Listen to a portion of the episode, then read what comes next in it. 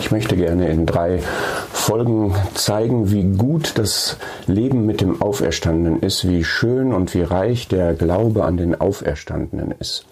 Und wir machen drei Besuche. Der erste Besuch ist ein Friedhofsbesuch. Und ich möchte jeweils einen Vers in den Mittelpunkt stellen. Das ist in diesem Fall in Lukas 24, der Vers 5 am Ende. Was sucht ihr den Lebenden unter den Toten? Und ich möchte zunächst sagen, was ist die Bedeutung davon? Und dann werden wir in jeder dieser Szenen eine Herzensveränderung sehen und aus der können wir lernen, auch für unsere Tage ganz sicher. Und dann sehen wir in jedem Fall dieser drei Begegnungen eine Wirkung, die davon ausgeht, diese Wirkung ist immer Freude und die Wirkung ist auch immer, dass jemand ausgesandt wird und das weiterträgt. Was ist die Bedeutung? In Markus 16 steht an dieser Stelle, ihr sucht Jesus, den Nazarener, den Gekreuzigten. Und dann wird gesagt, er ist nicht hier, er ist auferstanden. Und hier in Lukas 24 steht dann dieses, was sucht ihr den Lebenden unter den Toten? Und ich möchte die Bedeutung davon zeigen anhand einer Stelle aus Römer 6. Und das ist eine zentrale Aussage für den christlichen Glauben und für unser christliches Glaubensleben. Römer 6, Vers 11. Haltet dafür, also rechnet damit, haltet für wahr, baut euer Leben darauf, ähm, kalkuliert das ein, dass ihr erstens der Sünde tot seid, zweitens Gott aber lebend in Christus Jesus. Dieser Friedhofsbesuch, den die beiden Frauen hier gemacht haben, der führte sie an ein Grab. Und das Grab ist zentral wichtig für den christlichen Glauben, weil das vom Tod spricht. Und den Tod hat jeder Sünder verdient, den geistlichen Tod hat jeder Sünder auf sich. Und Christus ist gestorben. Und mit ihm liegt unsere Sündenschuld im Grab. Und diese Konfrontation mit dem, was gestorben ist in unserem Leben, die ist wichtig, und dann wird aber der Blick weiter gelenkt und damit hört das eben auch nicht auf, sondern es geht weiter, dass Christus auferstanden ist und dass auch wir mit ihm auferstanden sind und dass auch wir, wie es Römer 6 eben sagt, in Christus jetzt für Gott leben. Und das ist, glaube ich, auch im Moment kann diese Zeit, wo viel zur Ruhe kommt, wo auch vieles tatsächlich erstorben ist, kann ein solcher Friedhofsbesuch sein, der uns noch einmal vor Augen führt, was Tod ist und was auch Tod sein soll und auch tot bleiben soll, auch in unserem persönlichen Leben, aber auch in unserem gemeinschaftlichen Leben.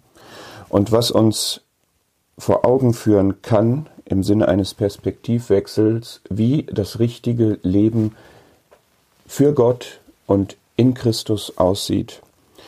Und ich glaube, es ist ein Moment, wo Gott, um das mal so zu formulieren, Totholz abschneidet, was es auch in unserem Leben gibt, in meinem Leben gibt, persönlich und auch was es in unserem gemeinsamen Leben gibt. Holz, was nicht das Leben hat, ich gehe mal so auf das Bild vom Weinstock, ja. Es wird immer wieder mal beschnitten. Und es soll sich die Frucht entfalten, die wahre und die echte Frucht für Gott in unserem Leben, persönlich und gemeinsam. Und wir sollen aber bei diesem Friedhofsbesuch nicht am Grab stehen bleiben sozusagen, sondern wir sollen den Blick weiter wenden und zugleich in den Blick nehmen, was unsere Bestimmung ist, in Neuheit des Lebens zu wandeln, eine neue Schöpfung zu sein, das gute, wahre, richtige, wirkliche, göttliche, himmlische auszuleben. Das ist die Bedeutung, meine ich, dieser Stelle und diese Bedeutung ist, glaube ich, eminent wichtig im Moment für uns persönlich und gemeinsam. Was war in den Herzen und was veränderte sich? In den Herzen war, und das lesen wir in Markus 16 zum einen, eine Frage, und diese Frage war, wer Vers 3, wer wird uns den Stein wegwälzen? Sie wollten ja den Herrn salben, der war in diese Gruft gelegt, diese Gruft war mit einem Stein verschlossen, den sie nicht bewegen konnten. Und wir haben alle Fragen in unseren Herzen und vielleicht auch solche Fragen, dass wir jetzt in dieser Phase sind, wo wir vieles nicht mehr machen können, wo sich andere Formate bilden, wo wir, wenn wir weiter gucken, vielleicht wirklich Steine sehen und sagen, wer wird uns diesen Stein wegwälzen? Und das Schöne ist zweierlei, nicht nur als sie dahin kommen, ist der Stein tatsächlich weggewälzt. Und ich glaube, das ist etwas, was wir erwarten können, wenn wir mit dem Herrn gehen, dass er uns an das Ziel bringen wird und Steine, die auf dem Weg liegen, auch tatsächlich mit seiner Macht wegwälzen wird und dass er dafür nicht unsere Kräfte braucht. Aber genauso schön finde ich, dass sie überhaupt gegangen sind. Sie hätten ja auch sagen können, solange wir keine Lösung für dieses Steinproblem haben, bleiben wir erstmal lieber hier. Nein, sie haben gesehen, dass sie gehen sollen. Das haben sie auf dem Herzen gehabt, das hat Gott ihnen auferlegt. Und sie sind gegangen, obwohl sie dafür keine Lösung hatten, im Vertrauen darauf, dass da sich schon etwas ergeben wird. Und sie waren an dieser Stelle von Liebe getrieben. Und diese drei Szenen kann man beziehen auf Glaube, Hoffnung, Liebe. Das hier wäre die Liebe.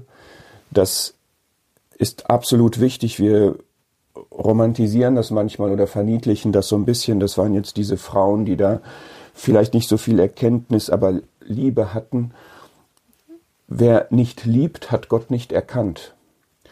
Liebe ist zentral, elementar.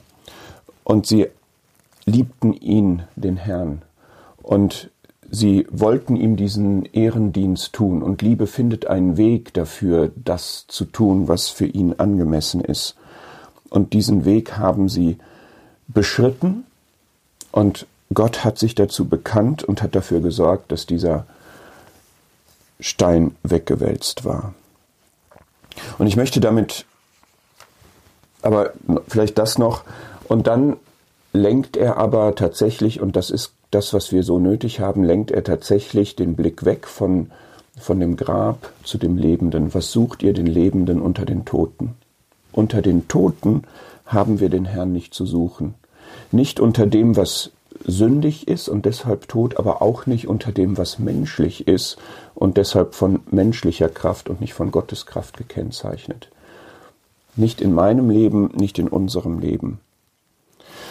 Und ich möchte Johannes 20 dazu nehmen, was eine andere Szene ist, aber wo wir Maria dann sehen, wie sie da steht und weint. Und das ist das Zweite, was in den Herzen war. In diesem Herz war Trauer. Und da sind Tränen und sie sagt, sie haben meinen Herrn weggenommen, ich weiß nicht, wohin sie ihn gebracht haben. Und vielleicht ist das im Moment auch in Herzen, man hat mir etwas weggenommen.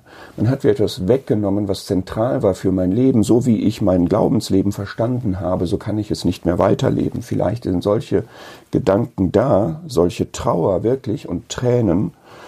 Und ich weiß nicht wohin, ich weiß nicht, wie ich es jetzt machen soll. Und da kommt der Trost, der Trost aus der persönlichen Begegnung mit dem Herrn, die jeder haben kann.